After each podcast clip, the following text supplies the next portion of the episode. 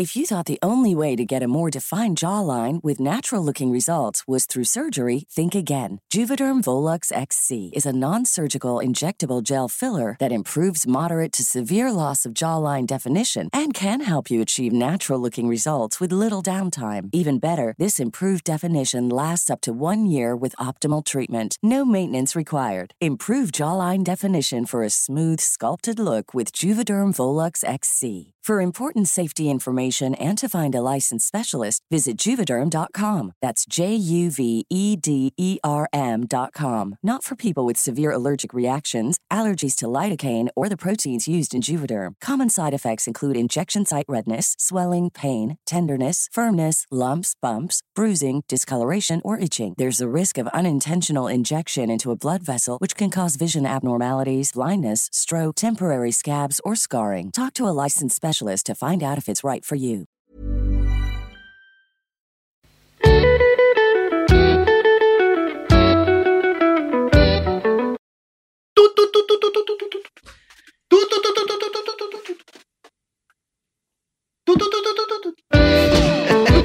Bueno, amigos, estamos aquí. A ver, Gabo ya está grabando, perdón, pero. Sí, sí, tú, no, tú Ya. simplemente ya, hombre. Vamos, vamos. Llevas 12 años haciendo esto, basta ya. Amigos, me da muchísimo gusto estar el día de hoy en La Chora porque eh, pues tenemos unas invitadas que yo pues propuse para esta Chora, que son además mis, mis cuatas, desde hace un buen que tenemos ahí. Alguna vez fuimos a desayunar a Ciudad de México, pero ya no hemos vuelto a hacer eso.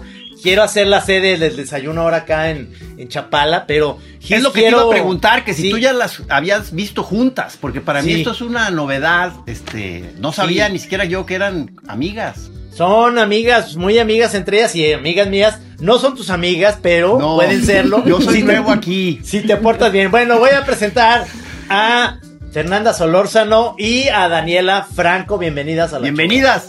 Gracias, oigan. Gracias. Qué honor. Un, un honor, un honor. Sí, igualmente. Qué padre, Daniela, porque fíjate, ya hemos estado con, con Fernanda en la chora, ya hemos platicado y ha estado muy divertido, pero ahora sí están ustedes dos juntas, que además yo le digo a Gis que, que ustedes traen como un canalazo ahí, un nivel, este, ahora que estás de regreso, Daniela, de, de París, porque estás en Querétaro ahorita, ¿no? Me imagino. Sí, ahorita estoy en Querétaro. Pero regresas, regresas a París o no? Regreso a París, sí. Ok. Eh, No, pues qué perro estás. Y, y, es- y Fernanda, pues obviamente en Ciudad de México, este, como siempre. Como ahí- siempre. Y ella, como siempre, no va a poder salir de ahí. Bueno, Fer, pues yo también como siempre estoy acá en aquí. y menos este cabrón que nunca sale de su Sí, casa. no, perdón, el molusco no puede opinar. No, no Pero- puedo salir de este cuarto. cabrón. Pero, pero a mí hay varios temas en los que quisiera tratar y sobre todo que, que Gis también trae este, pues una, una serie de preguntas para ustedes, pero principalmente, este, Fernanda, yo quiero empezar con- contigo a decirte cómo te está yendo, qué es lo que sigue para ti en este eh, ya regreso después de tanto tiempo. Yo sigo viendo tus participaciones en, en, en YouTube. Acabo de ver la crítica que le hiciste a, a esta película de, de Licorice Pizza que me encantó. me ¿Qué dijo? ¿Qué dijo? Sí, sí, parece ser que sí le gustó. Nunca dice si le gusta o no. Nunca Claro, dice. es la clase. ¿Pero te gustó o no, no? Sí, sí me gustó, me gustó, sí me gustó. Me, me gustan más las películas suyas que son un poquito más, más, este, amargadas. No, no Ah. esa palabra amargada, sino como más torcidas, pero, pero él mismo dijo que quería hacer una película que fuera, pues... ¿Cuál fue la más- anterior? Del Felilo Fantasma. El hilo Ah, sí, fantasma. sí, sí, sí, sí, sí. Ajá, El modisto, como- este, el modisto sangrón. Sí. Sí, medio sádico. Bueno, con una relación ahí que pues, a mí me pareció una gran historia de amor, pero pues bueno, cada quien, ¿no? Tenían su, su, su pacto ahí de cómo controlarse mutuamente. Pero bueno, Licorice Pizza me, me- me parecieron fantásticos los, los chicos protagonistas, los actores.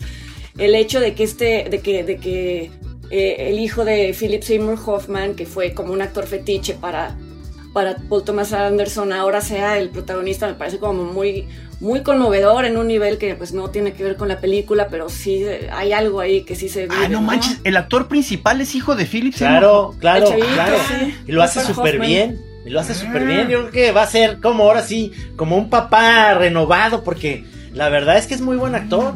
Y además tiene esto que tenía el papá, que era como muy carismático, ¿no? Sin ser precisamente como un galán, ¿no? Porque pues ninguno de los dos son, este, cumplen con este, con este canon, ¿no? De, de belleza de pantalla Sí, sí. de cine. Incluso en la película, pues es un, es un chavo que tú dirías es... En otras películas sería a quien le hacen bullying. Exacto. quizá, ¿no? Sí, sí. Y aquí es súper seductor y súper carismático y súper seguro de sí mismo y eso... Eso, pues, eso le dio chance al papá de hacer películas, pues que tal vez, o sea, hizo de Truman Capote, ¿se acuerdan? Sí, claro. claro, claro. que uno diría claro. que es raro, ¿no? Darle ese papel a ese actor. Y pues en- a los dos minutos se te olvidaba que era él, ¿no? Claro. Que- Sí, sí. ¿La viste Sí. tú, Daniela? ¿Viste tú esa película? La de Licorice Pizza, no, Sí. no la he visto. No la has visto. No, ah, te la recomiendo muchísimo porque vale, vale la pena. ¿Acabas de regresar de París o no, Daniela? No, tengo ya como, pues, un mes, me parece, mes, que regresé, sí. Pero no, no he ido al... Sabes que el cine ahora ya es como una cosa de redescubrimiento para mí. Nos dejamos de ir tanto al cine. En París yo no he vuelto a ir al cine, aquí sí he ido algunas veces, pero como que sí, el hecho de ir al- a la sala de cine es como algo que, que no sé, que tengo como que volver a, a entrenarme en, en cómo, ¿no? Sobre todo en París. Oye, pero entonces más. tú y, y- y Fernanda, pues, yo pensé que era uno de sus temas fuertes de Conecte. Entonces supongo que entonces son, este, uno debe ser sus investigaciones muy avanzadas sobre el metaverso que las dos hacen, supongo. Ah, o sea que tú piensas que hablábamos de cine. o- yo pensaba que sí, bien nomás. O sea, No, perdón. te voy a decir, hab- pero hablamos de series, ¿no, Daniela? Ah, mucho. Eso mucho, sí, eso sí, nuestros- que, pues, no sé si llamarlo placeres culposos, porque pues yo, la verdad, ya cada vez veo más series que películas, en principio, porque hay más series que películas, ¿no? Pero, Sí, yo pero, también. pues, yo son también. mucho más interesantes, o hay más Oye, series oye. Fernanda, pero además, este, eh, ¿no crees que empieza a pasar un fenómeno que no, o sea, porque yo lo siento en mí, que como ya estoy muy metido en las series, estoy, Ajá. bueno, nunca he sido de largo aliento, pues, pero aún menos ahora, con las series, ya mi, mi, mi rango, o sea, para, para, de atención chida, ya, ya no da para películas, o sea, ¿qué, qué me está pasando? Ya sé, ya sé, ya sé. A, a todos, ¿eh? Bueno, no sé si a todos, a mí también. Y, y yo siempre. Pero no les "Ay, parece... no". Ay, Sí. perdón, Fer. ¿No les No. parece que es algo que es raro? Porque en realidad, ¿cuántas, ¿cuántos episodios de serie ven en una sentada? O sea, el total de la suma es mucho más que las de una película. Y ahora si sale una película que dura dos horas y media, ay, te la piensas, no quiero ir, ay, no la voy a ver. Y en cambio series vemos, al final, en, Tienes en- toda la en razón. tiempo invertido es el mismo. Son mecanismos raros de la mente de en que, en que ¿verdad? Te convences de que, que estás viendo cositas, y, y- pero ciertamente estás en medio maratón de ver todo Peaky Blinders en, en un- en una noche, cabrón. Sí, sí, sí, no, es, eso me pasa, por ejemplo, yo tengo un hijo adolescente que, que, que lo llevo a Chema a ver y entonces me dice, quiero ir a ver Batman, entonces vamos a ir a ver Batman y yo digo, Tres horas, no mames, ¿no? son tres horas. Y la- ¡Ah, qué larga es, Dios No, mío! pero luego me dice, papá, si fuera una serie, o sea, es nada Tres más. días. Sí, o sea, por favor, o sea, no, no te, no te pongas así. Entonces, al final la fui a ver y como que me convenció, no me disgustó para nada, se me hizo que está padre, pero, pero soy muy rejego a ir a ver cosas de, de superhéroes, a no ser que Batman, porque sí soy muy fan de Batman. Este, pero en general ya sale un nuevo superhéroe, sale una nueva serie de un superhéroe de Marvel. Híjole, me da un como una especie de repeluco que digo, no sé, no sé a qué voy a ir a, a ver. O sea, me Yo pensaba que se te facilitaba esto, Trino. me gusta de repente los superhéroes clásicos, ¿no? Pero, pero ¿Qué? O Como, sea, co- este- cla- como fantomas o como... no, Chanok. ya no. Capulinita. Oye, Daniela, pero además, este, hay- este, estaba viendo que tu documental del 2016 de las mujeres en cinta sigue, ¿verdad? O sea, ese se sigue filmando o cómo está la onda? Platícanos. Sí, este... Sí, pero pues, a ver, vu- vuelve a, a- a plantear Sí. otra vez cómo está el concepto ¿Cómo está ese el para concepto? los que no Sí. estuvieron en nuestra sí, sí, emisión. se lo voy a contar porque Fernanda y yo tampoco hablamos de arte. No hablamos ni No de arte ni de cine. No. No. Nomás tejen, tejen. Tejen y hablan de las tías. Sí, hablan, sí. Y hablan Somos de... las tías. Somos ¿no? las tías, exacto, sí. Exactamente, hablamos de lo que hablarían tus tías. Me gusta el concepto. Sí. A ver, pero Eh, entonces. pues a ver, es que este, Fernando, este es un documental sobre.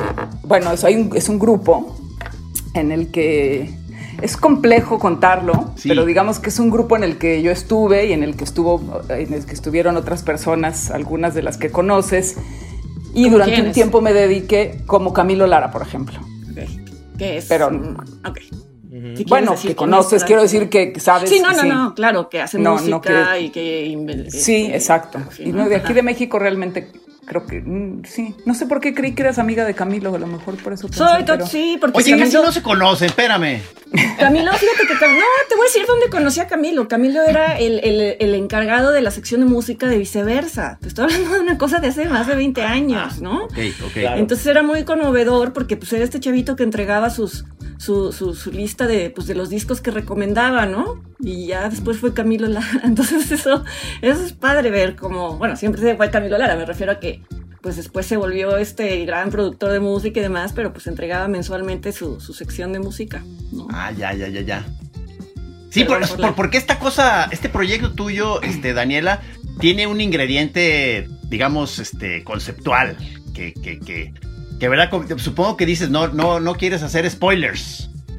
No, mira, la manera ha ido transformándose con el tiempo. Creo que el, el problema, o no problema, con mis proyectos es que requieren que se les, como la película de Batman, que se invierta mucho tiempo, ¿no? Entonces, tiempo a lo largo y, y además hay que leer y hay que ver. Y cuando inviertes ese tiempo, descubres ciertas cosas que a lo mejor no son evidentes a primera vista. Entonces, a mí no me gusta decirlas de entrada porque pues justamente de eso va el proyecto, ¿no? Sí, sí. Entonces, este grupo en el que hay, hubo muchos músicos, ahora hicimos una retrospectiva, o sea, por primera vez, digamos que a lo largo del tiempo se han ido acumulando artículos en revistas, eh, bueno, hay todas la- las imágenes, el grupo se llamaba Mujeres en Cinta porque grababan solo en cassette, entonces hay todas las portadas de los cassettes, hay entrevistas con el director de la discográfica, bueno, en un momento dado empecé a hacer un documental y con ese motivo entrevisté a Gisi y a Trino, que vieron al grupo en Barcelona Sí, en así es. 2001 y entonces eh, los entrevisté y cometí el error de ponerles la cámara enfrente y dejarlos sueltos y pues hablaron mal de mí, hablaron mal de todo conmigo ahí enfrente, pero bueno. Ya no me acuerdo Y- qué dije. Eh, Que yo no sabía hacer nada. Dijeron, tú me defendías un poquito, pero Trino dijo que no entendía qué hacía yo en un grupo de música si ni sabía tocar ni hacía nada. ay, luego, le, luego le compuso un poquito y dijo, ay, no, no, me recuerda como a The Commitments y ella es la Eh, le productora. compuso, le sí. compuso. Sí, claro, claro, como siempre. Sí. Oye, pero ahí tenemos una foto bien padre que estuviste aquí en Chapala, que nos estás como dando unas uvas a mí, aquí estábamos Eh, como eh, nosotros. esa foto es un clásico ya Sí. de la Sí, iconografía no de sé la, si en la cultura Fernanda de la has visto, pero estábamos cenando en casa de Trino y había unas, había uvas ahí y ya no sé a quién se le ocurrió la foto, pero estábamos haciendo Es fotos buena. y, y no, no sé si a Maggie, bueno, la cosa es que no, eh, nos hicieron una foto en la que yo estoy deteniendo en cada mano un racimo de uvas y Ajá. ellos dos sentados, yo estoy parada y ellos dos están sentados. Pues como zorritas, como comiendo así del árbol. Como así zorrita. como- Me gusta. Pensé que ibas a decir chacales este, sementales de poder. Somos, somos zorritas. Oye, Pero- esa, pero- foto, esa foto la voy a poner, la voy a poner cuando la terminemos, se la voy a pedir a Gabo que la, que la ponga aquí para que la vean, ¿eh? Es que Yo yo soy muy de las fábulas de Sopo, Gis, por eso zorritas. Yo estaba Ah. pensando como en una, un bacanal romano así. También, sí, sí, sí. Pero en la siguiente versión sí vamos a salir desnudos y se va a ver este, la- o sea, el, el estado de poder de los sementales, vas a ver. Vamos a ver, pero unos zorrillos ya, desnudos zorrillos ya. Las Oye. Fernanda, y luego, en- no sé qué libro fue, alguno de los libros de Gis que me, me regaló, y en la dedicatoria pone una caricatura en la que está alguien en, en mi casa y viene Gis a tocar. Y, y dice, y abre la puerta y dice, veníamos a que nos den uvas. Y el que le abre le dice, no dice Daniela que ya no va a hacer eso. Y esa es la dedicatoria, me encantó. Claro, ya. Oye, pero es que el tiempo va muy rápido, ¿no? O sea, ese, o sea, eso, ese, ese episodio de las uvas, o sea, ¿cuándo fue? O sea, Mm, yo estaba casado con. Fíjate nomás. Pues sí, es que Ya ya, sé, se, ya cuenta la- se cuenta el tiempo ya en, en décadas, ¿no? Digo, no sé. y si luego además esta pandemia como que se le olvida a uno y son dos años que uno debe de pronto de tomar en cuenta, o sea, Sí, dos claro. años. Claro. Estaba viendo aquí en el, en la misma, en el mismo, en la misma aplicación donde estoy grabando este audio, grabé el audio de la última chora que hicimos y este, ahí está todavía. Y fue el 26 de junio de 2020. A mí me parecía que había sido sí en la pandemia, pero hace poquito, iban a ser dos años ya. Dos años, cabrón. Yo ya no entendí nada del tiempo ya. De por sí no entendía y ahora ya menos. O sea, ya, ya no sé qué, qué, cómo avanza, cómo hay que medirlo. Sí, cambiar. Ahorita estamos ya entrando al nuevo horario, pero luego leí declaraciones de que lo iban a echar para atrás, aunque ya haya empezado. ¿En este, serio? Ya la banda anda muy trincada. O sea, ya que no podemos controlar nada, vamos a controlar el, reloj. Cada quien su reloj, cuando menos. que empiece el día cada quien cuando quiera. No, estaría padrísimo que lo dividiéramos por zonas. O sea, aquí en Chapala que tengamos un horario más flexible, como en Ciudad de México, como andan en chinga, pues que se levanten más temprano, cabrón. No, hombre. Pero ¿cuál es el horario bueno? Porque hay un horario que es el, como el bueno, ¿no? El, otro es el cambio artificial y hay uno que es como el horario este, que es el verdadero. Este es el malo, este es el malo. Este es el maligno, sí. Sí, el maligno es este. Ay, a mí este me gusta, fíjense. Sí, a mí también, porque eh, disfrutas más la luz del día ¿Será porque pues, ya, ya cumplí 60 y entonces traigo la onda de que ya duermo mucho menos horas? Pero aprovecho muy bien el día, la luz. Bueno, eh, que sales a caminar a las 8 y hay luz, ¿no? Bueno, 7 y media, 8 y hay luz, ¿no? Sí, sí.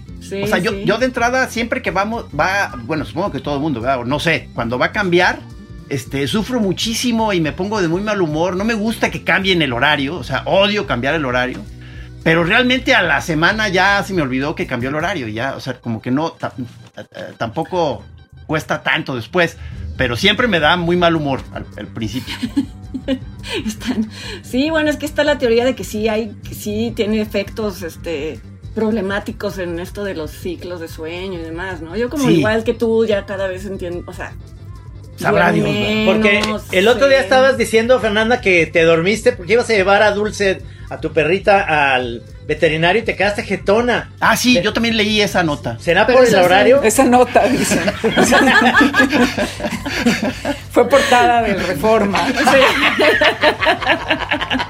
Se quedó dormida, Fernanda. No, pero la, culpable es dulce, pues, porque tiene una especie como de, como de, como de ansiedad de perrita viejita y entonces se despierta en la noche y, entonces tengo que estar despierta con ella. Pero, pero hablando del, horario nuevo, creo que a ella le viene fatal porque finalmente es un animalito, aunque me cuesta trabajo a veces aceptarlo. Entonces ella, pues, que sean las nueve de la noche, para ella acaba de anoche, o sea, sigue siendo casi de día, ¿no? Entonces, hacer que se duerma es un tema. Estoy hablando ya con una mamá, no sé, ¿no? Sí, la tía, la tía. De la tía, sí, bueno, de la, no de las mamás que se quejan de que los bebés se despiertan y no duermen y demás, pero sí, el problema ¿Cuántos años más o menos tiene? ¿Cuántos años tiene Dulce más o Híjole, como 500. Lo que pasa es que la adopté, entonces eh, es como 14, 14. Sí, como 14 o 15. Es que ahorita me estoy, ahorita estoy eh, muy intrigado y poniendo mucha atención a las vidas de los perros, porque, soy nuevo, soy nuevo dueño de perros. O sea, me llegó, su, ¿te acuerdas? Me llegó una perra en la pandemia. Pero la güera llegó en la pandemia. Sí. Yo pensé que ya la tenías desde hace mucho. Y me estoy estrenando y sigo sintiendo que entré en un universo, un universo sensacional. O sea, yo no conocía lo que era realmente tener perro. Qué buena onda son los pinches perros, cabrón. Son lo más. Sí, que en la chora última que platicamos, hablamos, o sea, estaba como recién llegada a tu vida. Recién llegada. Sí. sí, sí, sí, y que ya no quería saber del mundo, ya nada más no, no, qué bueno. Pero a pesar de que, creo que lo comenté ahí, no me acuerdo, o sea, a pesar de que hay una parte en la que me estafaron, mi familia me estafó, o sea, me hicieron pensar que todos iban a colaborar en la manutención, veterinario, paseos de la güera, que por eso yo iba a aceptar que entrara, o sea, y todo fue mentira. O sea, y, o sea, yo soy el encargado de todo, pero estoy feliz, cabrón. es un ser de luz que, vino. Oye, Daniela, pero tú, yo, por lo difícil de, yo digo, tu vida que vives una temporada grande en, en París y luego otra acá en Querétaro, no puedes tener mascotas, ¿o sí tienes? No, es, es, de eso sí hablamos Fernanda y yo. O sea, de si debería no tener perro, porque me encantaría tener un perro, pero mira, pasé una temporada en la que cada vez que alguien avisaba de que había un perro para adoptar, tengo una prima que su vocación es, no puede ver un animal en la calle, un gato, un perro, los tiene que llevar a su casa. Qué buena los, onda. Los cura, ve dónde, si su esposo, bueno, ya no pueden, así, ¿sabes? Entonces, cada vez que veía un perro, yo ya le había dado las medidas del equipaje en cabina para que me lo midiera. Entonces le decía, el perro que veas me lo mides y si cabe arriba, entonces me lo enseñas. Si no, no, porque nada más me emociono y no lo voy a poder llevar. O sea, para Porque- llevarlo arriba. Para llevarlo arriba, porque a mí no, imag- yo como son tantos viajes, pues sería muy duro, creo yo, para un perro Oye, estar abajo. pero eso ¿no? es algo que te dan la opción de hacer, o no tienes como que presentar una especie de certificado de que es tu perro de compañía y si no va arriba te dan. Ah, de licencia plenipotenciaria o algo Yo así. creo que esos son los gringos, ¿eh? Pero para viajar a Europa no, porque investigué justo cuando estaba pensándolo. Y no, lo que tiene que tener un tamaño y lo llevas ahí entre tus piernas y pagas algo extra, pero sí tiene que ser un perro chiquito, ¿no? Para que lo puedas llevar arriba. Y si no, lo llevas, a- lo pones abajo, pero abajo me parece que, pues un viaje está bien, pero estar haciendo varios viajes Qué, debe tremendo ser muy debe duro. ser, ¿verdad? O sea, Oye, que- pero ¿y si quiere ir al baño? Oye, sí. Sí, ¿qué ¿Qué- onda? qué- qué no, ahí? sabes que no sé si les. Mira, tengo unos amigos que tienen también todo un. Tener un perro en, en Francia es como, sobre todo en París, es, es todo una. Así hay que pensarlo, en- porque lo tienes que tener en el. Tiene que poder es- estar bien en un departamento muy pequeño. Entonces tengo unos amigos que hicieron así toda una planificación de qué perro era el ideal, lo compraron de, de raza porque tenían que pensar en la raza que fuera y se llama, eh, parece un chau chau pero no es, bueno, euroasiático creo que es la, la raza, es un perro grande y ellos van- viajan mucho entre París e Irlanda y en ese viaje ya prohibieron llevar a los perros en el avión. Chale. Entonces se tienen que ir ahora en barco. No Es digas. como el, como el Se Titanic, complicó o sea, el hacemos asunto. toda una broma porque pasan toda la noche, así nos me mandan la foto así de Por no sé supuesto. cómo se llamen las partes del barco, pero voy a, quiero decir la proa, pero no creo No que digas, sea, pero qué bueno. maravilla, cara. Claro. Y, y tuvieron que entrenarlo. Cuando viajaba en avión, lo que hacían es que le compran las, les compran la jaula y la dejan en la casa para que aprenda a dormir ahí y a pasar mucho tiempo ahí. Lo van entrenando para que vivan en las Ah. cajitas esas y luego ya. Entonces supongo, Fernanda, respondiendo a tu pregunta, que no sé si a lo mejor también les den alguna medicina o algo. No les, no los Uh, pueden sedar, no les pueden dar nada a lo que no están acostumbrados. Cuando los subas al avión tienes que realmente, claro. porque si pasa cualquier cosa, pues no pueden, no se hace Oye, responsable la pero, pero ¿sabes qué es lo que viene? O sea, igual como con la alimentación, este, lo mismo creo que va a empezar a hacer con las mascotas. La salida de todos nuestros problemas son los insectos. O sea, el, eh, eh, vamos a comer insectos y ya, eh, ¿te acuerdas esa mascota yucateca, Trino, los maqueches? ¿Cómo se llaman los? Exactamente. Sí, que son sí. unos insectos como escarabajos que llevas colgado en la solapa y que les ponen hasta pedrería, ¿no? Sí. Sí. Consíguete uno de esos, Daniela. Yo tuve, yo, yo, yo tuve, yo, o sea, pienso cariño. eso y me parece que es espantoso, pero debo confesar que de Sí, No, es- niña. no les ponen, no les Es ponen como también una cadenita para que Sí. no se escapen, así como que está la pedrería y la cadenita y ahí Sí. A mí, sería, una- a mí sería el oro y la pedrería lo que me detendría. El escarabajo, ponte que sí, pero el oro y la pedrería, ahí, ahí- ahí pongo un alto. Pero imagínate, pobres animales, porque ha de pesar eso, ¿no? Supongo Sí, lo que les pegan encima. Es como una crueldad, pero bueno, pero sí, yo llegué a tener varios, pero siguen vendiendo, ¿no? Varios maqueches. ¿Tú tenías? Claro. Sí, todo el mundo Sí, tenía. pero estaban ¡Lo bueno, vivos. sabía! En una Claro, época. te Sí, caminaba, o sea, yo no los usaba, pero te los de- vendían en una como cajita en donde comían pastito. ¿Te acuerdas? O es- Unas como, Y ahí- unos como trocitos de unas maderas. Ándale, ándale, ándale. Y, y eso le daban mordisquitos. O sea, tú podías Sí. quedarte observando cómo comían de esa maderita. Como El un problema- proto el problema era- un era la artesanal. Exactamente. El problema era el tamaño de la popó. Era así de grande. Ah, yo no me acuerdo, fíjate. No, no te ¿En creas. no. No, no, no, Trino. Era, o sea, por No, ahí no va a ser la solución. Quizá este, eh, vigilando ciertas cosas para no ir contra los derechos de los insectos. O sea, quizá quitarlo de la pedrería. Sí. Pero. Y la cadena. Le, le puedes dar cariño a un. A es un- que en, en un programa que hicimos eh, de la Chora TV, eh, conocimos a una chava que lo, su negocio es ya las botanas de grillitos. Entonces Ay, ella. no sé, pero no sé. Es que Sí. Los grillos son muy, son muy lindos, ¿no? O sea, Bueno, Muy pero- sabrosos, dices. pero son muy ricos. Entonces nos dieron cecina de grillo. Las ¿Los cecinas- chapulines o no? ¿O Sí, es lo mismo sí. que chapulines. Aunque sí, o sea, como que su objetivo era, era el chapulín, Sí. pero no me acuerdo qué bronca nos platicó de eh, para, para que fuera sustentable el negocio, no me acuerdo cómo estuvo, y optó por grillos. O sea, que, que daban la misma onda de proteína y no sé qué, y mucho más eh, práctica la parte del cultivo. Exacto. Entonces hay como, en vez de papitas, tienes este como botana de grillito con chilito.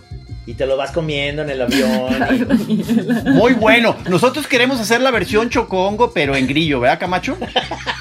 Pero ¿cómo es eso? Le das Pues de al meterle sustancia psicoactiva a los grillos. Y sí, claro, checar pesos y medidas. Y es todo. maltrato animal, siento Y yo, ¿no? Ay, sí, sí, se me olvidaba esa parte. Sí. Pero en vez de meterle droga a los bebés, pues mejor a un insecto. No, no. Eso sí también ya había que dejarlo de hacer. No, no, ignoren todo, choreros. Todo esto que se está diciendo es parte de un proyecto conceptual que no tiene nada que ver con. Oye, oye, Daniela, pero yo digo, el otro día vi, es, yo cero, ya de política nada, yo no, no, no sé nada, pero día vi el debate este francés entre eh, La Pen y este Macron, o bueno, el- estos dos. Sí. Este, ¿Lo viste o no lo viste? ¿O te interesa eso en Francia o no? No, sí, me interesa mucho. Este, eh, lo, ¿tú qué- lo vi, qué no lo vi, lo puse y, en el, y, y- y como le dije a un amigo, avadel- avancé muchísimo con mis pendientes porque estaban tan aburrido que mientras que hacía como que lo oía, contesté muchísimos emails, hice un montón de cosas. Entonces, este, Pero qué pulcritud de, de- de imagen, ¿no? Porque yo lo vi en, digamos, en el país, se veía perfectamente en HD, muy bien en tu computadora lo podías ver. El debate, ellos como muy... eh, una, una pulcritud, digamos, bien bañados, perfecto, la iluminación, poca madre. Yo, me estaba, yo estaba clavado viendo a ver en qué momentos iban a pelear, ¿no? Porque fue Pero bueno. Si un extranjero oyera esto que dices, Trino, se imaginaría que aquí los debates son cómodos, o sea, que los graban en... eh, Pues en primer lugar hay una de, hay una edecán. ¿no? Sí. No, no, ponen una edecán, güey. O sea, no mames, güey. ¿Te acuerdas lo del edecán? Ponían una edecán ahí como que, que llegaba y les Yo no me acuerdo de los debates. ¿No te acuerdas de la de Can? La famosa, ¿verdad? Sí, Exacto, o sea. sí, sí. El Que nivelazo no. era, era otro. Pero en qué, rollo, sí ¿no? hay debates antes de una presidencial. Es que aquí yo ya como Sí, que claro, me claro. puse la cosita de Men in Black, esa que se te borra todo y ya no sé nada de la política. Sí, tú ya eres más francesa que otra cosa. Sí, ya es muy cosmopolita y entonces. Sí, nos olvidó no, ya. claro, que- claro, los debates aquí, este último, los últimos presidenciales, pues salieron muchas joyas de ahí, ¿no? Sí, Muchos, sí, claro. Muchos apodos, muchas. Sí, exacto. Ay, ya no me acordaba de nada de eso. Bueno. No, No, recuérdanos también, a veces. también de los de los de los debates franceses también salen salen eh, algunas cosas no menos supongo que menos graciosas a lo mejor del primer debate por eso ahora estuvieron tan medidos porque en el primer me- debate o sea en el en el em, las presidenciales pasadas el debate fue entre los mismos. Y, y Marine Le Pen se le fue un poco así, o sea, se puso, perdió mucho el control y eso la, la, la afectó mucho en, en los en los porcentajes. y Perdón, ahora ¿perdió por el control estuvo- de que se puso agresiva o algo así? no, de que, por ejemplo, empezó a decir, hay una imagen clásica de ella en que estaban hablando de los inmigrantes y, o no sé de qué cosa empezó a hablar ella, que empezó a hacer como las brujas de los cuentos, dijo, están por todos lados y así como dramática. Entonces, pues, y Macron, que es muy arrogante y muy contenido y muy, muy como soberbio, pues él no se movía en nada, ¿no? Mientras que ella estaba, ya no sabía como qué hacer para, sentía que se, se perdía un poco el... Ah, ah. Y ahora en este, en este estuvo muy distinto, aunque él... Pero. no, que... pero- le- eh, con- No, que él es así, o sea, él es, por ejemplo, si- lo que le critican en, eh, en esta en este debate es que él es muy condescendiente, ¿no? O sea, que Ajá. la ve mucho y le dice, a ver, no, no, no, no, o así, ¿no? Por ejemplo, una frase que se, se dice en Francia, se me caen los brazos como por decir, ya no puedo más, se lo decía como diciendo, no se puede discutir con usted o así. Y también lo acusan, aunque él es joven, tiene menos de 45, pero habla como viejito, ¿no? O sea, dice muchas palabras que nadie dice ya. Y- Y, a- y esto te va a encantar, Trino, te va a encantar. Pero dijo en un momento el equivalente, yo ni conocía a este personaje, pero dijo el, el equivalente de decir, a ver, señora Le Pen, aquí esto no es el maguito Roddy, ¿eh? Como para dar un ejemplo de que no vamos a hacer magia.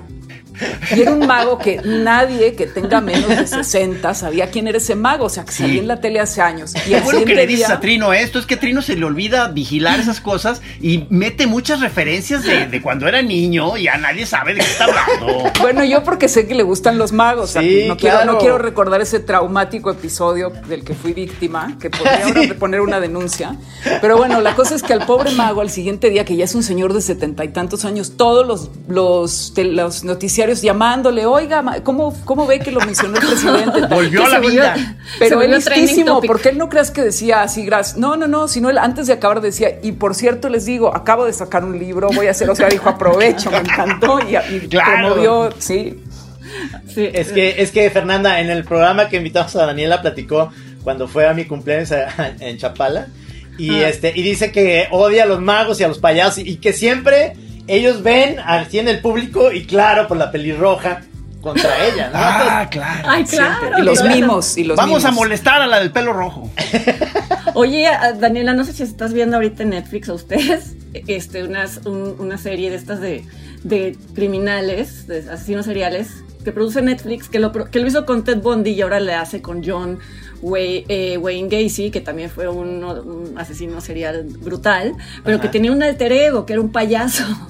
o sea, un mimo, un mimo. Ahí está. Ahí ¿Y está, buena? ¿Está buena? Está buena porque, bueno, pues porque, bueno, pues sí, porque son las, es él hablando, ¿no? Y, hablando de cómo, cómo disfrutaba tener este personaje, pero además él iba a, fiestas de, de, adultos, de los demócratas, por ejemplo, y, les, y él era como el payaso invitado y se llamaba Pogo su payaso y le gustaba más estar entre adultos porque los niños le caían mal porque decía que luego se salían de control.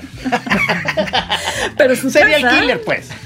No, es que, es que si no, o sea, no lo podrías inventar si fuera falso. O sea, su, casa estaba llena de, de cuadros de payasos siniestros. Wow, no, no, qué horror. Sí, sí, sí, sí, sí. Esa onda de, y además esta onda de los payasos, eh, eh muy antiguos de los de principios de siglo me dan más miedo. Del, del, ¿Se acuerdan de ese video de Bowie de Ashes to Ashes que sale él como... Ah, como Arlequín raro. Sí, ah, un Arlequín como, como que tiene la cara blanca, como el que salía en Betty Boop. Ya estoy haciendo referencias muy viejitas. Ahí vas, otra vez. bueno, pero, pero es como esos payasos, no, no bozo, no el payaso estos de los 50, 60, sino payasos como, se ven más raros, como, como que no me dan gracias. Como mala onda. Sí, como mal Oye, Fernanda, pero ¿cuál sería tu recomendación para la mejor película con un payaso del terror? Ah, es que se me hace mi buen tema, pero no creo que haya muchas. Pues fíjate que no me, no me. Ay, ay, me pones en. No me pareció mala la adaptación de, de, de, Stephen King de It, se llama, ¿no? Ah, ah, ah, ah, ah del payaso este que, o sea, porque era muy difícil esta imagen de que flotan, ya ves que hubiera, de que los niños flotan, que era algo que siempre decían, en fin, que, lo, que varios niños crecieron atormentados por la idea de un payaso, me pareció que era una buena adaptación, pero ya me pusiste a pensar. Ya van dos, ya van dos de ir. Bueno, pues los Jokers de alguna manera son payasos. Ah, claro, claro, claro, claro, el, Joker de, pues el de Heath, el de Heath Ledger, pues era bueno. Y si quieres, también se vale meter títeres del horror, ¿eh? Ah, bueno, ahí sí, ahí sí, Cascabelito de Virute Capulina me daba mucho miedo. Esa película me daba mucho miedo, los, los títeres eran horribles y salía un payaso como de ese estilo en títere. Pero luego Guillermo del Toro me acuerdo que me, que me puso en VHS una que se llamaba Clowns for Mother Space, que eran unos payasos asesinos que venían del espacio. Como esos Porque se sabe que en el espacio hay payasos. Es que, ¿sabes? Fernanda, a, mí me, me, me, empecé a, yo a seguir porque alguien me empezó a mandar unos de esos este, videos de, ¿cómo se llama? De practical jokes, ¿cómo se llama? Pranks. Este, de esas gentes que se disfrazan de horrendos payasos y se esconden en el metro en un callejón oscuro y, y les salen así a a la gente normal, o sea, es una cosa tremenda, o sea, no sé, debería ser ilegal hacer eso. Exacto, debería ser un delito, ¿no? Sí. Pues algo que decía el asesino este era que una ventaja de tener un personaje payaso es que los payasos podían hacer lo que sea.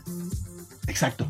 Entonces, imagínate. Les vale gorro todo a los payasos, por eso Ajá, y además, bueno, ya si lo llevas al terreno niños, pues bueno, ¿no? Claro y, los, ponen allá los niños ahí a enfrentarse a los payasos, cabrón. Sí, sí, sí, sí, sí. Las, yo, yo no sé, yo, no sé quiénes, yo no sé si hay niños que nos estén oyendo a los que les gusten los payasos. Yo creo que todos los que conozco Odian Y- los payasos. Y, los a- adultos que somos ahora y fuimos niños odiábamos los payasos. Los Sí, payasos, sí. que luego también hay una, hay una, ¿cómo se llama? Una eh, derivación del tema, porque luego el otro día vi una colección de, de conejos de horrorosos, también de, en fiestas infantiles y cosas así, y también es un gran tema, o sea, ¿En qué canales de YouTube andas? tengo, tengo fuentes O sea, especializadas. con- conejos como gigantes, como de terror. Sí, sí, unas como botargas horrendas. O sea, y luego, bueno, David Lynch usó luego este, unos lo de conejos. Eh. Empire, ¿no? Ándale, ándale, sí. Ajá. Sí. Sí, como, de, como de Alicia en el País de las Maravillas también. Esos, Sí. esos memes salen mucho en ahora en Pascua sacaron esos esos esos memes de conejos del terror o niños que están con unos conejos con unos disfraces de los años 50 Y ves a los niños Están bien llorando. sacados de onda. Sí, sí, sí, sí. Es que las botargas en sí dan miedo, ¿no? Sí, Como- sí. Este, a menos que sea el pollo Pepe o el doctor Simi, este. No, este, el doctor Simi. El otro día hay unos Simis que bailan bien perro. Simi. El otro día vi un, una foto muy chingona del Dr. Simil que al cuate que salía, pues se le olvidó traerse el traje de abajo, nomás la pura cabeza. y entonces estaba delgado y decía, Doctor Simi, ¿dónde puedo conseguir medicina para adelgazar como usted? Porque ya no estaba gordo. Y estaba bailando igual, pero ya no, no tiene la misma gracia del, del Dr. Simi gordito. No, la botarga completa baila genial. El doctor sí. Simi, o sea, no sé, no sé dónde los enseñan a los doctores Simis. Cla- hay clases de baile, hay clases de baile. Pero para- qué chingón para bailan, cabrón. Y habrá convenciones, también eso debe ser. Debe haber una fábrica de los de Ah, las- no, del bueno. disfraz, ¿no? Hay una especie como de fetiche o como de subcultura o como de perdón, como sí, ya, de- y siento ya sabes, ya te estás vamos a pisando un entrar en terreno muy sí, peligroso. A de ver, los que les llaman los fosis, que son personas que les gusta, o sea, que personas que se disfrazan de animalitos de peluche, pero esto tiene como cierta carga erótica, entonces Ah, claro. Sí, sí. tienen, hacen sus convenciones y, y no, ne- o sea, no necesariamente son orgías ni nada, simplemente Suena tremendo, tema. ¿eh? Suena sí, pero es, es, tremendo. es un universo muy grande, Daniel. Yo, yo tengo, yo tengo cuatro botargas que mandé a hacer este del Santos. Para tus de- orgías, ¿verdad? No, no, no, de Ah. verdad. Del Santos, del, de, del, un zombie, del peyote y de la tetona. Y adentro de las botargas tienen un ventilador que jala con pila. Yo me metí en uno, en el del Santos, en, en- precisamente en Querétaro, en la Comic Con. Y te estabas ahí quedando, ¿verdad? No, no, no, es una cosa espantosa. De verdad, los que hay que pagarles bien a los chavos que hacen eso porque es un calor, no mames. Pues un documental, una, pues ya me choca no acordarme el nombre porque pues es como nada más decirlo a medias, pero que hablaba de, de- de- de las botargas de Disneylandia y pues de gente a las que pues co- como que han tenido medio problemas como de pues como de que pues como que de que tocan a los niños, o sea, de mal comportamiento, ¿no? ¿neta? Sí, sí, pues porque pues es un trabajo pues, sí mal pagado, mal remunerado, no necesariamente los candidatos son como muy cali entonces se, se presta como a, a- Oye, pues ahí está una buena ¿no? idea para una película de terror, este, eh, La botarga de Mickey Mouse. estamos aquí ahí. soltando la idea, señores cineastas que están aquí escuchando. De eso va la película de, del negro Iñárritu, creo, la nueva. De las, unas botargas El asesinas. ataque de las botargas del doctor Simi.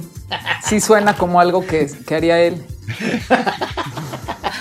Porque haz de cuenta, esta- ahorita que me, o sea, el, el género este del payasos del terror, este, como que, ¿cuál sería entonces, su- eh, eh, eh, digamos, una de las líneas de terror que más te gusta seguir? O sea, que, que a lo mejor, este, no sé, ¿eres una fan del cine zombie, Fernanda, o, o- o- o Daniela? O sea, eh, Mm, yo no de tanto el cine zombie.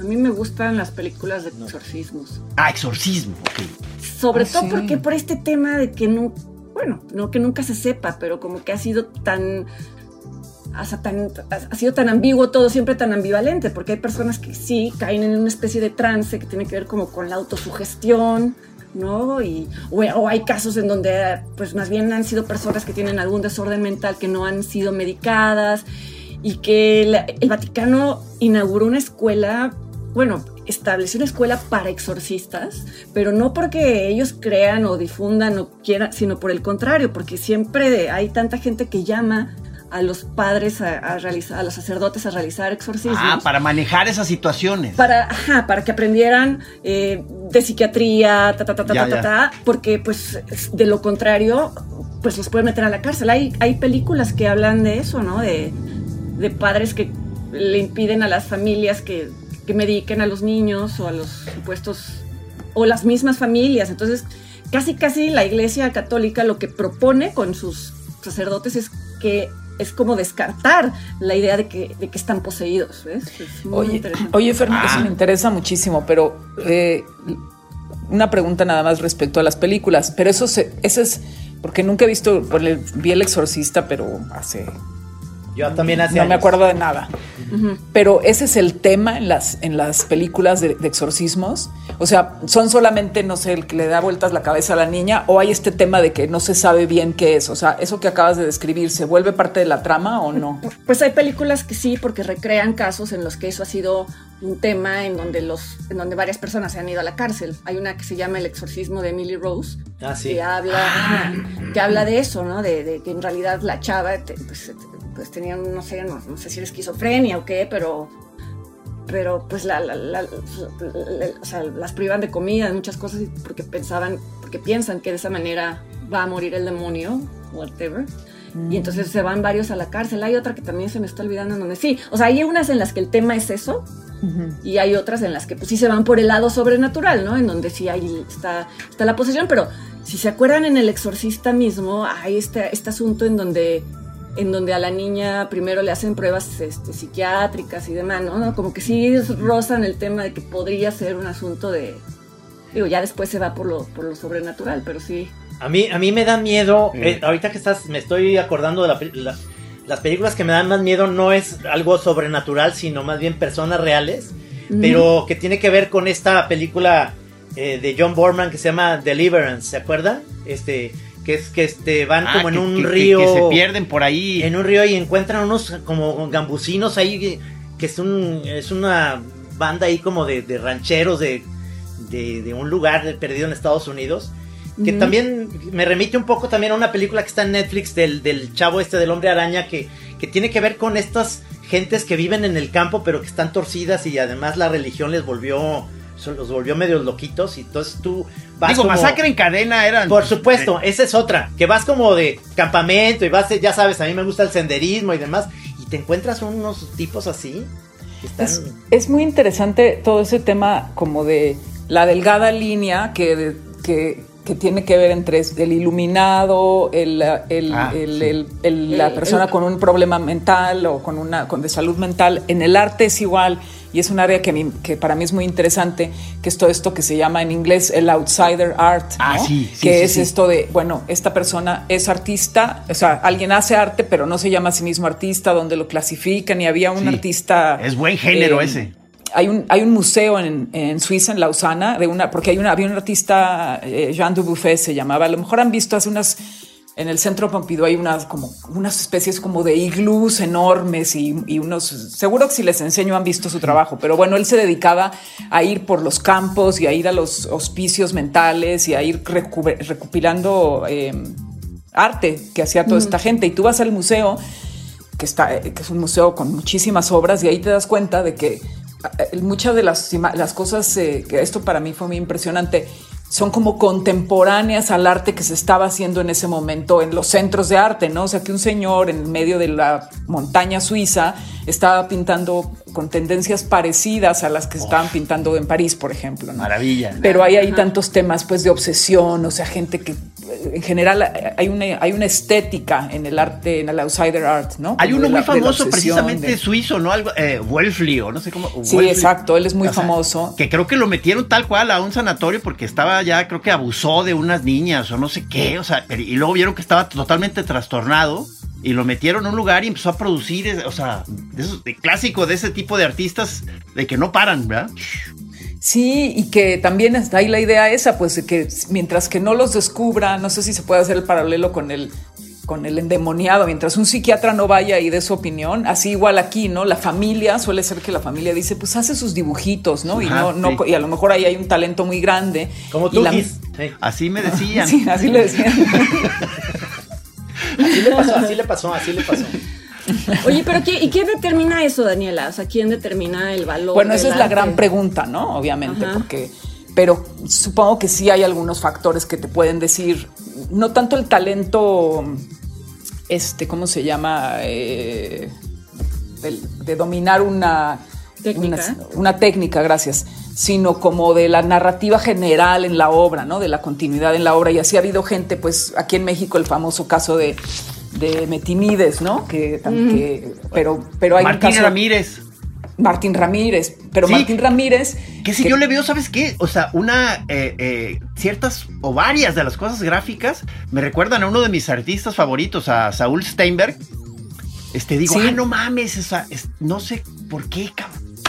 Pero la cosa, por ejemplo, con Martín Ramírez es que no sabemos nada de él, ¿ves? O sea, no sabemos, las cosas se encontraron después de su muerte. Ah, Metinides fue un caso especial porque él estaba vivo, estaba viva la familia y entonces ya entra todo, las galerías, ¿qué vamos a hacer? El decirle a él, oye, ¿qué crees? Pues que eres artista contemporáneo y por decir, ¿no? O sea, como toda una cosa así. Y, y no, hay casos, uno que no sé cómo no, han hecho, cómo no han hecho película porque de verdad es increíble.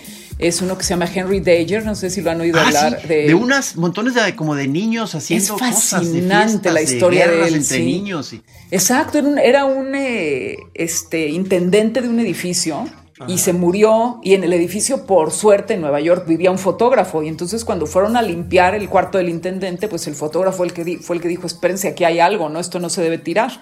Y era entonces un señor que... Qué maravilla, yo, eh, recortaba una muñequita. Tengo tiempo de contar esta historia. Sí, porque claro, Sí, vi sí, que- sí. Vi que Trino me veía así como con ojos. No, así. no, te estoy viendo bien. Este, eh, recortaba, este señor recortaba esas muñequitas, ¿se acuerdan?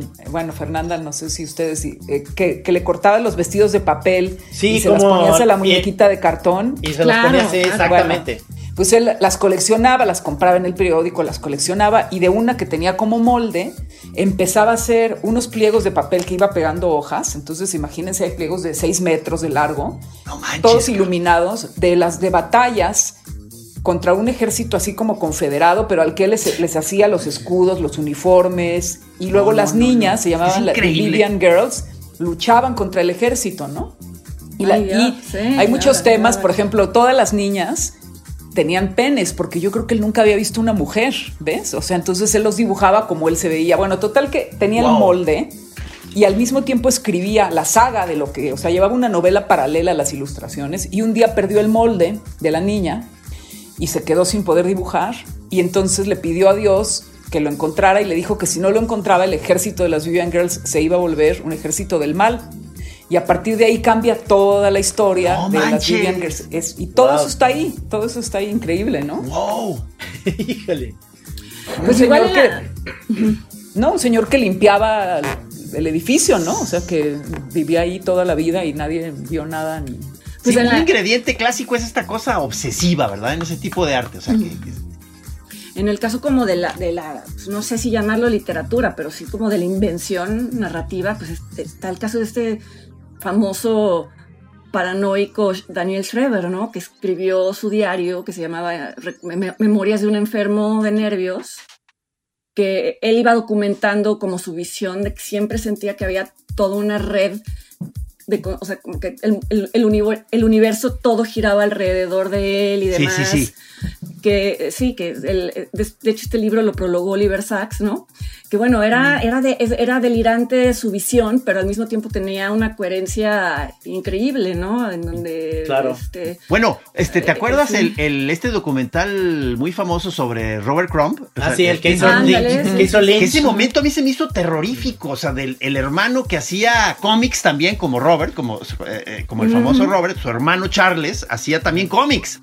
Pero se ve, ¿te acuerdas que en un momento dado empiezan a dejar de aparecer dibujos en las páginas y ya todo era escrito, cabrón? O sea, Sí, como sí, de sí, película sí, de terror, Sí, sí, cabrón. sí, Y termina suicidándose, cabrón. O sea, Sí, porque, porque son estos víctimas de estos LCDs como de San Francisco que venían con un power, o sea, no como ahorita que es una gotita, no, antes se echaban unas cosas que el viaje duraba una semana, cabrón. O sea, no, pero yo creo que Charles ese ya venía, como dicen, ese ya venía. Sí, ¿verdad? Ese ya venía, como nuestro amigo es- Trino, ¿te acuerdas de Fernando? Este, Exactamente, eh, sí, que, sí. Que, que, que él le echaba la culpa a las drogas y lo veías y dices, oye, no, pues Trino se echa mucho más que tú, cabrón, y velo, Trino está trabajando. Es el aditivo, es el aditivo de repente a, a- a que si traes ahí una bronca mental, eso ayuda a que Sí. te dispare. No sé si, ¿se acuerdan? No sé si él tenía esta bronca, este Parménides, El que escribía... García esta- Saldaña. García Saldaña, que escribió dos libros, este, que hablaba Pasto poco de la- Verde. de, de la psicodelia y todo eso. También no sé si él tuvo este... este, este rollo, pero obviamente mucho la gente que es como edgy en su rollo de que está a punto de, de pasar a otro nivel. Border, ajá. Border, sí, mental, este, tienen esa lucidez, ¿no? De- Oye, oye, Fernanda, pero yo eh, eh, se me hace más complicado que existan estos casos, o no sé, ya me dirás, en el cine, o sea, como directores, porque como en el cine me imagino que tienes que estar coordinando Claro. a mucha gente, este, no puedes estar tan zafado, ¿no? O sea, No, o- no, yo creo que no, porque un director de cine tiene, o sea, es como yo siempre me imagino que dirigir una película es más bien como una, un curso de cómo solucionar problemas logísticos todo sí, sí, el sí, tiempo, sí, ¿no? una empresa, cabrón. Oigan, Sí. pero en ese hay una película que les a lo mejor ya hemos hablado de esto, Fernanda, pero se las recomiendo, que es justo yo creo que el- podría ser el caso que dices tú, Gis, y es con lo que sucede con la ausencia de productor y con el exceso de dinero, que se llama El infierno de Clouseau. No sé si la han visto, es un no. documental sobre un director francés que está filmando una película con eh, Romy Schneider y no me acuerdo cómo se llama el actor. Ajá. Y, y justo el, docu- o sea, el, es- el documental es reciente, lo- los cineastas encontraron un día a la viuda del director en un elevador y le contaron, queríamos hacer un documental y ella les dijo, hay un montón de material, pueden entrevistar y todavía hay- había parte del equipo técnico vivo. Y lo que sucedió fue que a él le había ido muy bien en el cine francés y en Hollywood le dijeron, te vamos a dar dinero para que produzcas una película. Y entonces teniendo como un eh, ilimitado presupuesto, se, se empezó, de verdad se le empezó a ir la olla, pero No justo como, no a ese extremo porque él no era una persona así, pero le pasó, Romy Schneider ya le andaba renunciando, al actor principal le dio un infarto, porque él hacía cosas como que, además la película iba un poquito de eso, de los celos y de todas las transformaciones que Romy Schneider iba sufriendo conforme tenía celos. Entonces, por ejemplo, él quería que el agua estaba filmada en un lugar donde había un río, ya no me acuerdo bien dónde, y él quería que el agua se transformara a, no sé, a rojo cuando Romy Schneider, pero sin efectos técnicos, entonces con filtros y pintando no sé qué, y la gente le iba diciendo, le renunciaban los productores y la gente le iba diciendo esto no va a salir, cálmate, y esa fue como el final de su carrera, ¿no? Porque, porque eso, porque se quedó como... no, Pues se me están ocurriendo ahora como dos casos que si llegan sin ser clínicamente locos, ¿no? Pues yo creo que tuvieron películas en donde la locura estaba de fondo, ¿no? Como, como Herzog en Fiscarraldo, ¿no? Ah, ya, ya, Ah, ya, sí, ya, sí, ya, sí, ya. claro, en, por en supuesto. donde de pronto el, pues ese era eso, era, era replicar la experiencia Sí, y, sí, y sí. tener a todos al borde de todo. Hay un libro que se llama, ay Dios, ahorita les digo, en donde son sus diarios sobre esa película. Ajá. Y, y- y sí, o sea, totalmente poseído con la cosa de hay que, hay que, hay que hacer eso. Bueno, o en, o en La ira de Dios, ¿no? Su relación con Klaus Kinski, ¿no? En donde también siempre el Klaus Kinski, otro, otro que también siempre bordaba Zafarifas, la ¿verdad? locura. Sí, Ajá, claro. Entonces, juntos, imagínate, Sí, esas sí, películas, sí. esos rodajes deben de haber sido lo más Sí, parecido. o, o- o- o haz de cuenta, o, o quizá no entró con un ánimo tan, o sea, tan zafado, pero la situación lo fue haciendo medio enloquecer a este Coppola en Apocalipsis En ahora, ¿no? eh, sí, que hubo tantos exacto. problemas y lo empezó a hacer tan complicado que creo que hasta tuvo un colapso nervioso y luego un infarto, todo. Martin Sheen. y- Y en el otro extremo, como de la compulsión y la obsesión, pues Kubrick, ¿no? Pues, Sí, Ah, claro. sí, claro, que, claro. que era famoso por estas Weirdazo, cosas ¿no? weirdazo y además también era medio si- medio sádico con los actores, ¿no? O sea, bueno, pues como, como conocía las anécdotas con eh, Shelley Duvall en El Resplandor, en donde realmente la tenía así. Abusó de Bueno, Sí, el, psicológica. el Shelley Duvall sí perdió la razón, ¿no? Es, digo, no sé si ha muerto, pero creo que está en un hospital psiquiátrico o estuvo en un hospital psiquiátrico. She- Bueno, Hitchcock también, cómo torturaba un poco a las actrices, ¿no? Sí, claro. La- ¿Ah, sí? en, el- en las escenas de los pájaros, de la película de los pájaros, en donde los pájaros atacan a, a, a Tippi Hedren, para que la atacaran de verdad, eh, eh, había, les había pedido a las costureras que, que cosieran al piste en los, en los dobladillos de la ropa. No, Entonces la puso en un cuarto en donde de verdad, o sea, Tippi Hedren literal también de ahí se fue unas semanas al psiquiátrico, ¿no? pinche. Hitchcock.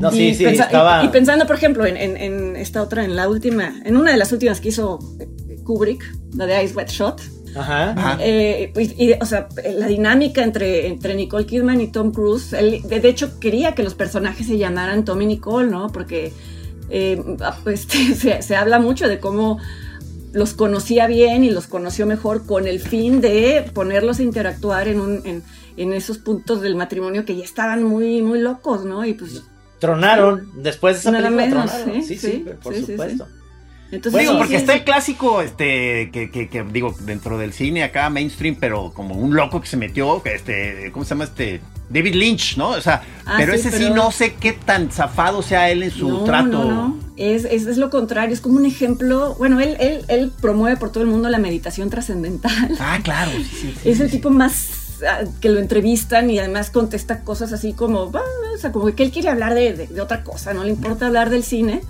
pero, pero dice que es la única manera en la que puede llegar a tener como esos viajes tan fuertes, teniendo claro que, están ahí, pero ac- accediendo a ellos como Ah. en sus sesiones de, de meditación, o sea, no, no se deja ir en la vida real nunca. No, claro, nos lo avienta todo en el cine, ¿no? Con esas películas sale- que es como en vez todo de, lo en que vez de tiene echarse un hongo, hace una película. Sí, exacto, y nos, nos deja a nosotros el problema de lidiar ahí con todo y él ya se va a meditar. Y él viene a gusto. Sí, sí, sí, sí. Sí, que dicen que es de los que les preguntan, van los entrevistados con unas preguntas súper retorcidas y, y no en mala onda, ¿no? Pero les dice, ya, it can be, ¿no? Así como... Les baja el avión al entrevistador. Sí, que así era Buñuel, pero más bien por cruel, ¿no? De que llegaban y les decían, oigan, y, oiga, y la vaca que puso en esta escena, pues nomás porque andaba por ahí, los otros ya llegaban con su super, su super teoría de por qué, y, ¿no? Sí, qué mala onda que no ayuden al entrevistador. ¿Verdad? que no sí. le digan que tiene razón. Pero ciertamente esa, esa onda de locurita, como bien lo dicen, este, es más bien de alguien que está en su casa obsesivo haciendo este, este arte, a que tienes todo un equipo en el cual te van a repelar en Sí, cualquier negociar momento. presupuesto, cabrón. No, o sea, no, no. mames. O sea, pele- o sea, alguien tiene que ponerte como, oye, no, pero esto no se va a poder hacer, bro. O sea, Pues los productores luego tienen que lidiar con los directores y creo que son unos pleitos. Ya me imagino, cabrón. Pues creo que pasó mucho en Roma, pero pues ya eso es más chisme que otra cosa, ¿no? Ah, yo quisiera saber con eso. No, bueno, porque finalmente una virtud de Roma es esta obsesión de la reconstrucción, ¿no? Que, Ah, sí. que, que Cuarón quería que las cosas no solo se parecieran, sino que fueran casi las originales. Creo que mandó traer cosas de su casa original y Eugenio Caballero le decía, bueno, pero la- podemos reconstruir. No, no, no. Sí, o sea, sí. reconstruyó parte de- del, del, del- Que los, del- los cajones, los cajones de ropa. Tenían ropa. Tenían sí, ropa, sí. que ni siquiera se van a ver, ¿me entiendes? Pero ahí están. Es como, exacto. es como decir, ahí por cualquier cosa que se me ocurra sacar algo, ahí va a estar un sugus de fresa. En el vomito va a haber un- una Tootsie Pop con. Bueno, relleno. Esta última película que a mí me gustó mucho, la de, de Northman. Ah, quiero vikingos, eh, eh, pues este hombre tiene la misma cosa de, pues por algo a Cuarón le gustó mucho esa película, porque tienen Sí. los dos esta cosa como de recrear y mandó traer como, como objetos que eran así de, de adoración en la mitología. o sea, es decir, y, y le preguntaron, pero bueno, si nadie más lo sabe, porque es un conocimiento tan específico que importa, dice, bueno, pero lo sé yo. Y algo tiene Sí, que sí. servir de algo, ¿no? Para, Sí, sí, sí. De algo Oigan. tiene que servir, quise decir, ya se acabó. Se nos están acabando el ser. tiempo. Sí, se, qué, qué rápido. Ah. Me encantaría seguir esta plática en otro programa. Les late hacerlo Claro. pronto. Semanal. claro. Sí. Ay, Semanal. Oye, y además ya habíamos quedado de una sesioncita ahí, este, de, de, eh, un brindis y. de- de- Yo- Yo, vamos yo- a hacer un cineclub, ya quedamos que vamos a hacer un, un Sí, cineclub en eh, Chapala, un ¿no? cineclub en, ahí en Ah, Chapala. sí, de las películas de, de se me fue su nombre Fernanda. Eh, A mí también, pero que era como una gran idea, ¿no? Sí. Sí. De Ed que, Wood, que era no, esta ¿no? cosa que, de- que dice Trino que se puede ahí en Chapala, en su Ah, sí, pueblo, sí. puedes rentar un Ah, cine. sí. De las de Waiting for Godman y la de. Sí, Ah, pero ¿cómo se Christo- llama? Em, Christopher Guest. Exactamente. Christopher Guest. Ya. Christopher Sí. Guest. Ya, hay mucho Oigan, plan pendiente. Qué bueno. Eso. Muchísimas gracias, muchachas. Gracias por estar. Gracias Va-. Queda pendiente otra sesión de La Chora con ustedes. A ver Claro. si. ¿Hasta cuándo te regresas tú a París? Eh, la primera semana de junio. Ah, no, hay tiempo para hacer entonces la segunda parte si es que ustedes tienen chance. Así. Sí, sí. Órale, pues, pues. Muchas Muchas, gracias. gracias. Muchas gracias. Y amigos choreros, nos vemos el próximo jueves. Choreros, que que haya ojalá hayan apuntado. Va a haber examen al final. Va a haber examen. Bueno. Y ahorita va a salir la foto, la foto esa de las uvas. Ahorita la vamos a poner. Bueno. De las zorritas. Adiós, adiós, perritas. Gracias, muchachas. Gracias, muchachas. Chao.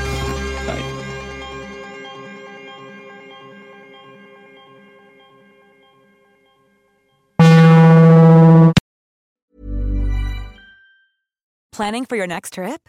Elevate your travel style with Quince. Quince has all the jet setting essentials you'll want for your next getaway, like European linen, premium luggage options, buttery soft Italian leather bags, and so much more. and is all priced at 50 to 80% less than similar brands.